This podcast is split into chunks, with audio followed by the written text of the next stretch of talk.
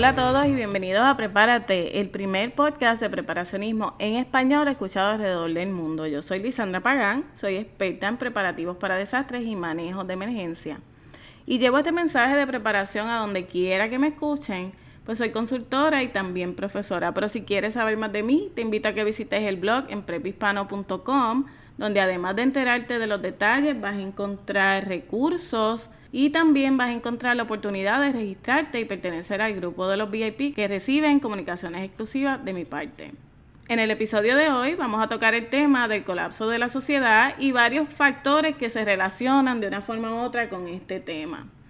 En estos días he recibido petición de distintas personas pidiéndome más información sobre este tema porque yo entiendo que nos concierne a todos y yo entiendo que a pesar de que vivimos en países distintos, quizás tú no te encuentras en el mismo país que yo, pero cuando se menciona la palabra colapso, todos nos preocupamos, especialmente si ese sería el fin de lo que nosotros conocemos como normal. Quiero comenzar por hablarte de que todos tenemos preocupación cuando hablamos de un colapso de la sociedad.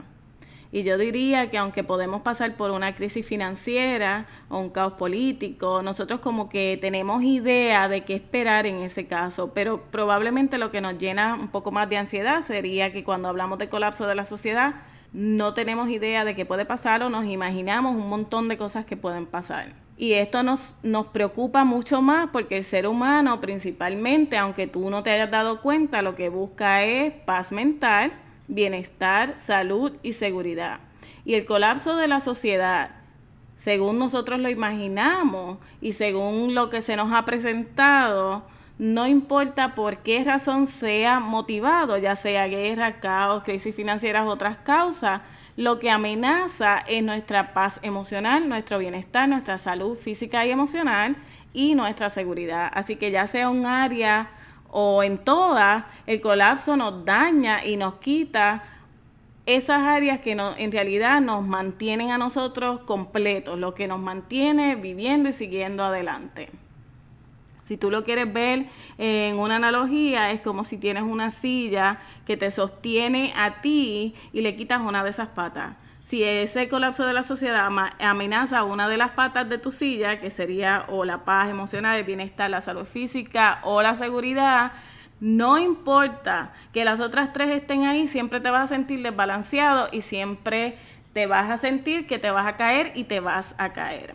Ahora recuerda que nosotros buscamos principalmente estas, estos cuatro estas cuatro áreas en nuestras vidas que estén satisfechas. La paz mental, porque a nadie le gusta vivir con issues en su mente todo el tiempo, ni con ansiedad, ni con estrés, inseguridades. Todos buscamos esa paz emocional que si no la tenemos, honestamente, pues lo demás en realidad no vale porque nos volvemos locos.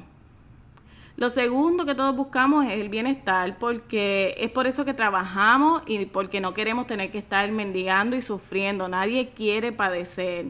Y si nosotros tuviéramos que pasar por una situación por la cual tenemos que, que mendigar o sufrir o padecer, lo haríamos por un tiempo, eh, por un momento temporero, con la esperanza de salir adelante, pero yo no creo que nadie salga a la calle cada día en la mañana diciendo, bueno, déjame ver cómo es que hoy yo voy a sufrir, déjame ver qué cosas yo puedo hacer hoy para terminar necesitando lo básico y tener que irme a mendigar. Así que eso prácticamente sabemos que, todos nosotros buscamos bienestar, aunque no querramos aceptarlo o no nos demos cuenta, porque ya sabemos que estas cosas muchas veces no estamos tan conscientes de qué es lo que en realidad estamos buscando. Sabemos lo que hacemos, pero probablemente no sabemos cuál es la motivación detrás de esas acciones que tomamos. Nosotros también buscamos tener salud y esto prácticamente se explica solo porque el que no tiene salud no importa el resto de las cosas que tenga. Y finalmente buscamos seguridad porque si no, nos, si no nos sentimos seguros simplemente no vamos a tener el resto de esos cuatro elementos que te estaba diciendo. si tú no tienes seguridad, eh, no vas a tener paz mental, no vas a tener bienestar y probablemente tu salud se va a ver afectada. Ahora, la razón, como te dije, es que este tema del colapso de la sociedad es que nos va a afectar una de estas áreas o más de una. Y nosotros tenemos que reconocer cuáles son las razones que de verdad pudieran causar ese colapso. especialmente cuando sabemos que ya históricamente hemos visto que esto ha sucedido en algunas civilizaciones o en algunos imperios durante la historia se ha visto que ya ha sucedido el colapso de una sociedad completa. Pero primero, quiero aclararte, hay mucho desconocimiento de este tema y la gente habla del colapso de la sociedad cuando a mi entender en realidad a lo que se refieren es a lo que se llama un breakdown o una fractura en el sistema de la sociedad. Eso no son dos situaciones iguales, pero nosotros no nos expresamos de una como si fuera la otra.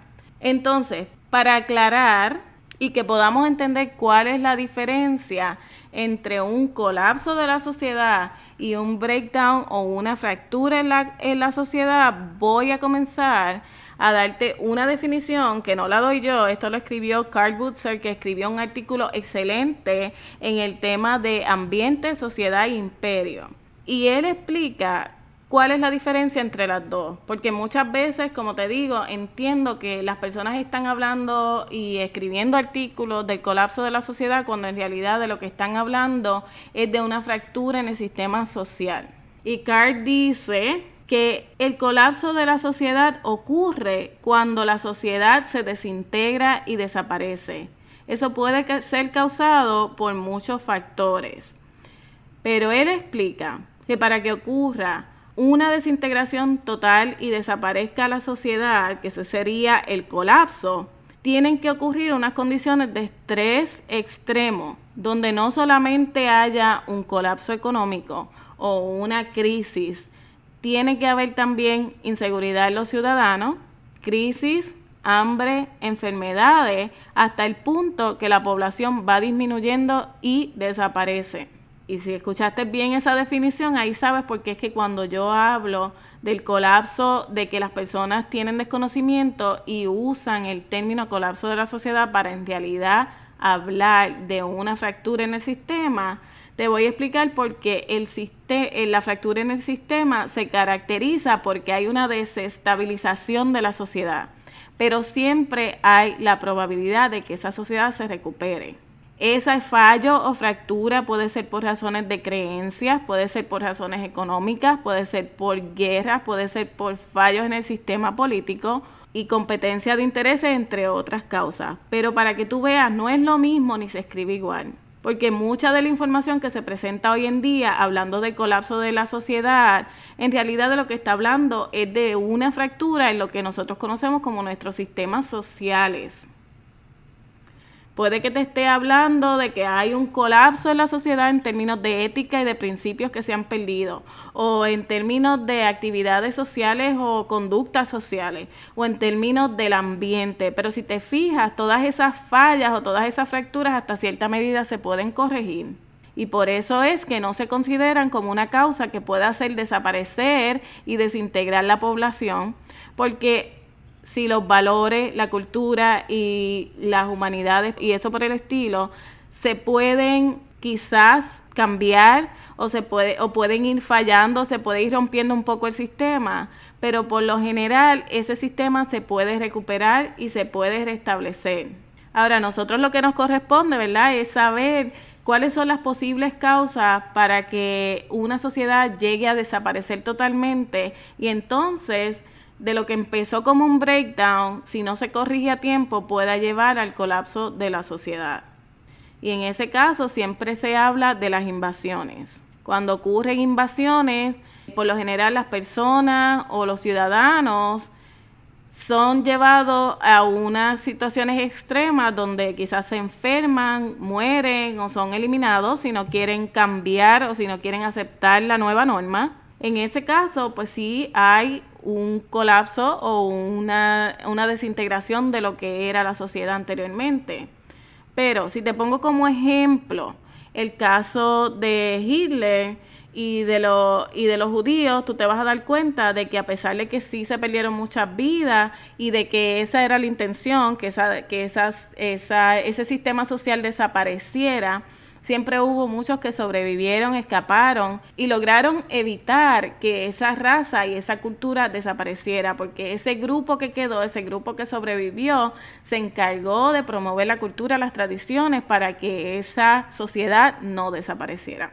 Ahora, el ejemplo de un caso en el cual si se pudiera ver que, que una sociedad desaparece es en el caso de una epidemia. Porque una epidemia puede eliminar una raza completa, puede eliminar un país completo, un continente completo.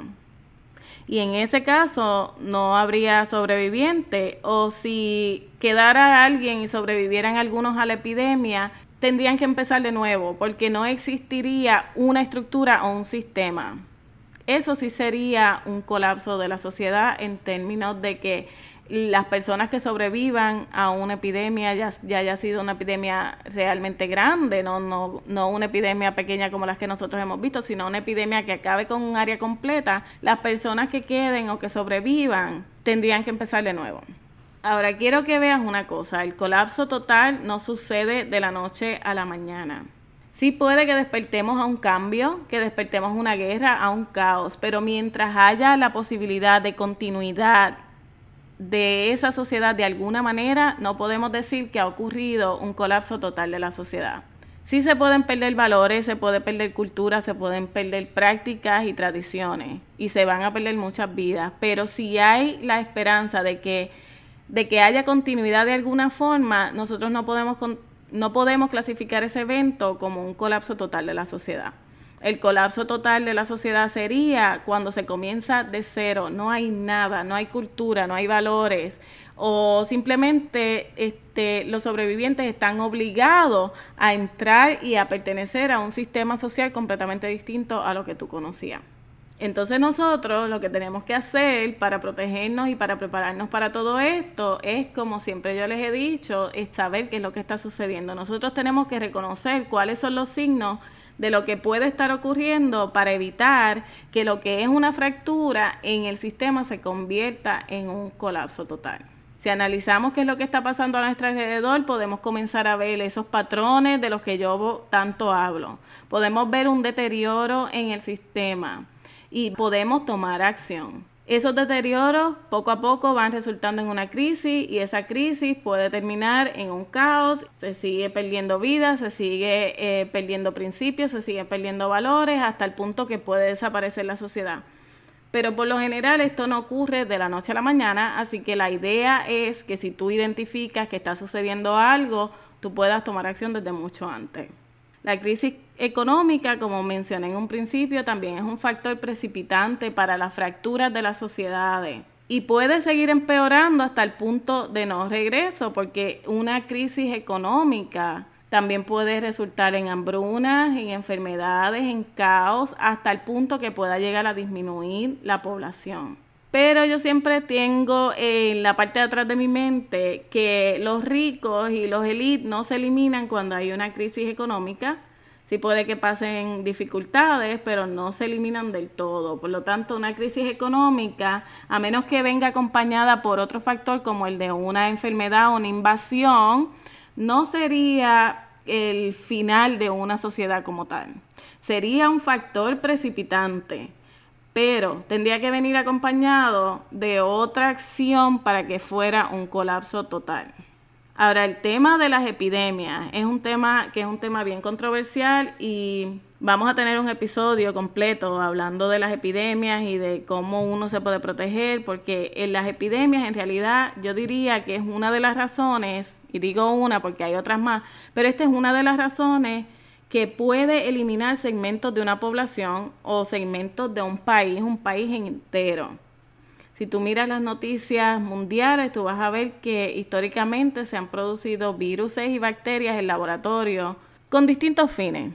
Supuestamente algunos para proteger, otros para eliminar segmentos de la población, ya sea como estrategia de guerra, como control de la población. Pero si este, esta estrategia se le va de las manos y se pierde el control, puede suceder definitivamente un colapso total de una sociedad, porque serían pocos los sobrevivientes si se ha hecho con el fin de utilizarlo como estrategia de guerra, esos sobrevivientes son prácticamente obligados a adaptarse a un nuevo sistema o eliminados.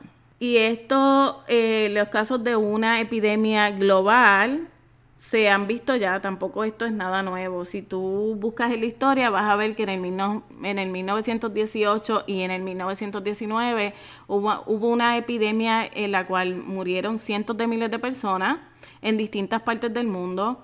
Eh, la, gran, la epidemia de la gran influenza, me parece que es que se llama. Y en ese caso murieron personas alrededor del mundo por lo mismo. Ahora, ya sabemos que han habido muchos avances en la tecnología y en la ciencia desde el 1918 hasta el presente, pero eso puede ser tanto bueno como malo, porque lo que en aquel entonces eh, costó cientos de miles de vidas, hoy en día pudiera costar millones y billones de pérdidas de vida si se utilizara con la idea de, de en realidad destruir a la población. Y entonces una epidemia global pudiera utilizarse con el fin de eliminar el ser humano de muchas partes del planeta.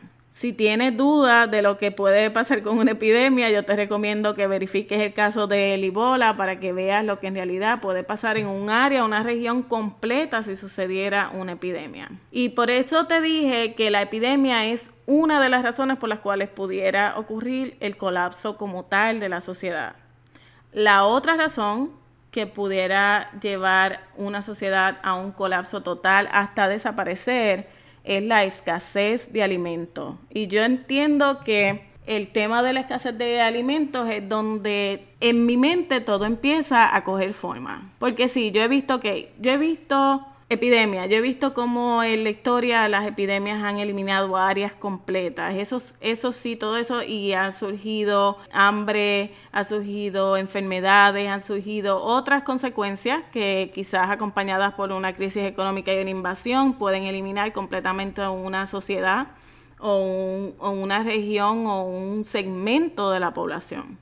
Pero la escasez de alimentos la veo como un riesgo que ya nos está ocurriendo, que es una situación que ya está sucediendo y que en cualquier momento se pudiera ir al punto de no regreso.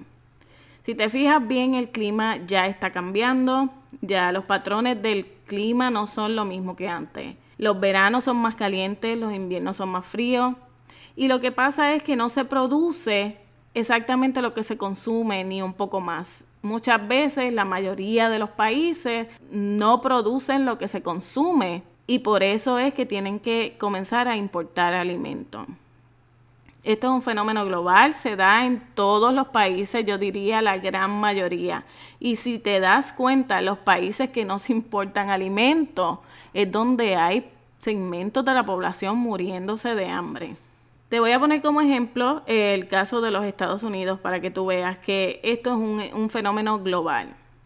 Aquí se producen muchos alimentos, probablemente una gran parte de lo que se consume, pero aún así se importan muchas frutas, vegetales y otros alimentos de Centro, Suramérica y otras partes del mundo. Ahora, si hubiera el caso, ¿verdad? Si sucediera el evento de que no se pueden importar alimentos, yo te puedo asegurar desde ahora, sin ni siquiera buscar la información en términos de cuánto se produce y el número de habitantes, que el resultado va a ser que no van a haber alimentos suficientes para toda la población. ¿Por qué? Porque los mercados se han reducido a que tienen una producción local, pero si no les resulta o no, le, no es suficiente, siempre traen de afuera. Y así es que se ha hecho todo esto de la, de la globalización. Lo que yo no consigo lo traigo de otro sitio. Y ahora en Estados Unidos se compra mucho a México, a Chile. Yo he visto productos de todas partes del mundo, porque ya no se produce lo suficiente aquí y empiezan a traer entonces productos de otros,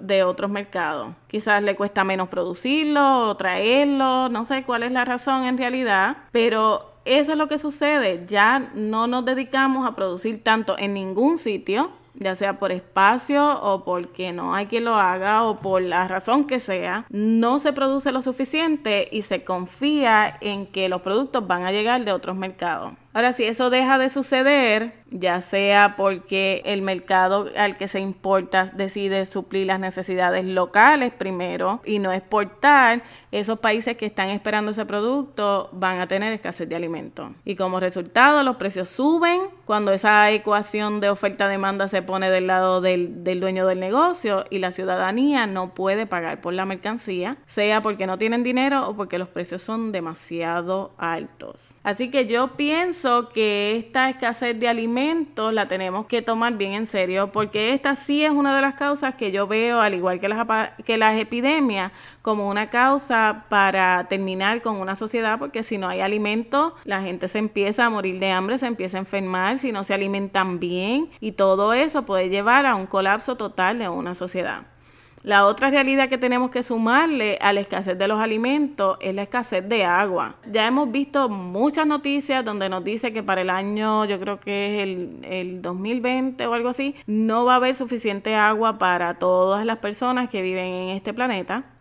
Sabemos que se están contaminando muchísimos cuerpos de agua, que los glaciares se están derritiendo y todo esto son amenazas actuales que las estamos viviendo desde ya. No tenemos que esperar a un futuro que no sabemos si va a tomar 100, 50 años y quizás no estemos aquí porque pues, en 100 años yo no, voy, yo no pienso estar aquí.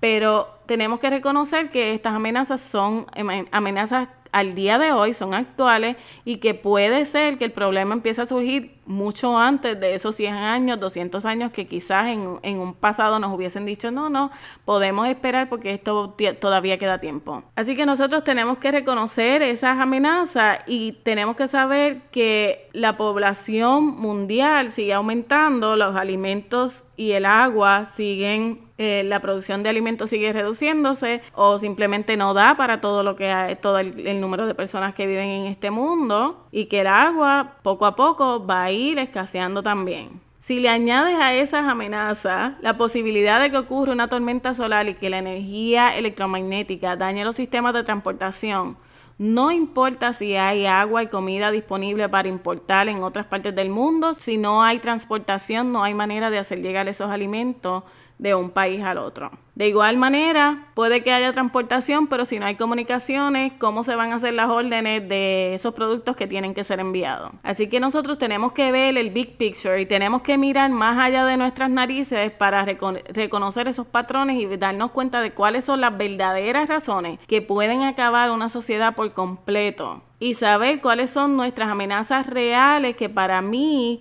son mucho más probables que otras teorías de conspiración que yo he leído o escuchado por ahí. Estos riesgos de la escasez de agua, de alimentos, son amenazas reales que nos conciernen a todos. El caso de las epidemias también es algo que nos concierne a todos porque como he mencionado ya varias veces vivimos en un mundo donde el estilo de vida de las personas y de los habitantes de este mundo es de estar viajando de un país a otro, mientras más países tú puedas viajar mejor. Y eso lo que hace es que abre las fronteras y abre los países a que pueda transportarse de un lado a otro enfermedades y epidemias estos riesgos que son bien críticos para una sociedad son los riesgos que nosotros enfrentamos. Y que cada día vamos a ver que son más y más comunes porque mientras menos se produce, más sigue creciendo la población, el, clima sigue cambiando, los patrones de producción van cambiando porque ya no se puede esperar quizás los 90 o 120 días que se esperaba para una cosecha porque el tiempo frío empieza antes o hay una sequía muy fuerte que no le permite recoger esa cosecha. Todo eso nosotros tenemos que estar preparados porque el hambre, la sed, pueden acabar con pueblos, países y sociedades por completo. Y para eso nosotros tenemos que estar preparados. Entonces, si vamos a hablar de una fractura en la sociedad que eventualmente pueda convertirse en un colapso total de una sociedad, tenemos que saber que lo primero que nosotros tenemos que estar haciendo ya para estar preparados es tener nuestras necesidades básicas cubiertas, agua, alimento, medicina, luz o una forma de producir calor, una forma de potabilizar agua. También nosotros tenemos que saber que en un caso como este tenemos que entonces tener una forma de proteger lo que tenemos, porque si la crisis se va deteriorando, ya sea por escasez de agua, alimentos, falta de energía, lo que sea, van a comenzar a, colapsar los sistemas. Entonces los bancos, los gobiernos, los hospitales, la seguridad se ve afectado. También tenemos que recordar que todos esos sistemas tienen empleados que se van a ver afectados porque si no se están preparando, se van a ver afectados y por ende el efecto de la bola de nieve o de la avalancha va a seguir arrastrando todo lo demás. Yo siempre recomiendo a todo el mundo que no pongas todos los huevos en la misma canasta. Siempre tienes que tener más de un plan. Si tú tienes un plan de que te vas a quedar en tu casa hasta el final, que se debería ser el plan principal de todos nosotros, siempre tienes que tener de todos modos un plan B por si acaso lo necesitas. También debes considerar las posibles situaciones dentro de ese plan A. Por ejemplo, si tu plan A es quedarte en tu casa hasta el fin, hasta que ya no puedas quedarte en tu casa proteger las cosas y proteger lo que tienes y a tu familia, también tienes que tener un plan para el caso de una epidemia, si tú te estás quedando en tu casa y alguno de los miembros de tu familia se enfermara. ¿Qué tú vas a hacer? Tienes que considerar todas esas posibilidades que muchas veces yo sé que nos cuesta pensar tenemos que pensar qué es lo que vamos a hacer desde ahora y no vamos a esperar a que ya tengamos el problema encima o que la situación se haya dado para entonces pensar qué puedo hacer. Y es difícil, yo sé que va a ser difícil como les mencioné en el episodio de creo que fue de las guerras nucleares o de las armas nucleares, uno tiene que hacer una serie de decisiones que van a ser bien difíciles. Tú probablemente tengas que dejar a un familiar que ha sido infectado o que representa un riesgo para el resto de la familia y eso va a ser duro y va a ser difícil, pero lo mejor que podemos hacer es pensar en todas estas cosas desde ahora, hablarlas como familia y saber qué es lo que va a pasar porque de esa forma tú te vas a asegurar de que esa decisión que tú hagas, ya sea eh, remover a esa persona de la casa, en caso de que esté afectado, estamos hablando de una epidemia, o dejar la persona y ustedes irse porque ya hay riesgo de contaminación dentro de la casa, que todos los miembros de la familia estén en sincronización con esa, o, que todos los miembros de la familia estén de acuerdo y desde ahora sepan que eso va a suceder. Porque la carga emocional no debería ser una carga que tenemos que cargar si tenemos que salir de la casa, porque una situación como esta se presenta. Ahora, planifica también con relación al dinero. Siempre mantén una reserva de efectivo en algún lugar seguro que no sea el banco. Como te dije, si los sistemas eléctricos colapsan, las computadoras y todo eso, no vas a poder accesar el dinero que tengas en el banco. No pongas todos los huevos en la misma canasta.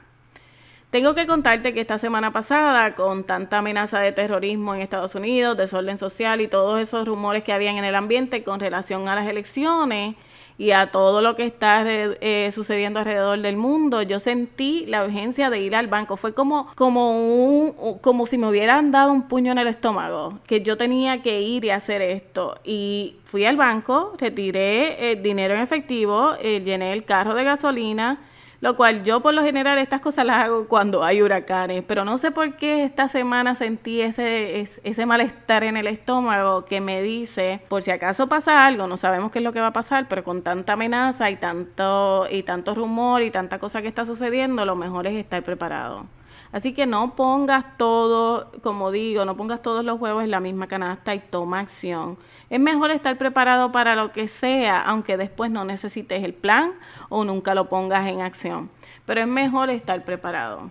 Yo creo que no se necesita eh, llegar al final a estar en esa situación, en esa encrucijada para para decir me voy a preparar. Yo creo que te puedes preparar desde ahora y mi sugerencia es que siempre hagas lo que es más conveniente, pero que tomes en cuenta cuáles son todos los posibles riesgos para que puedas prepararte.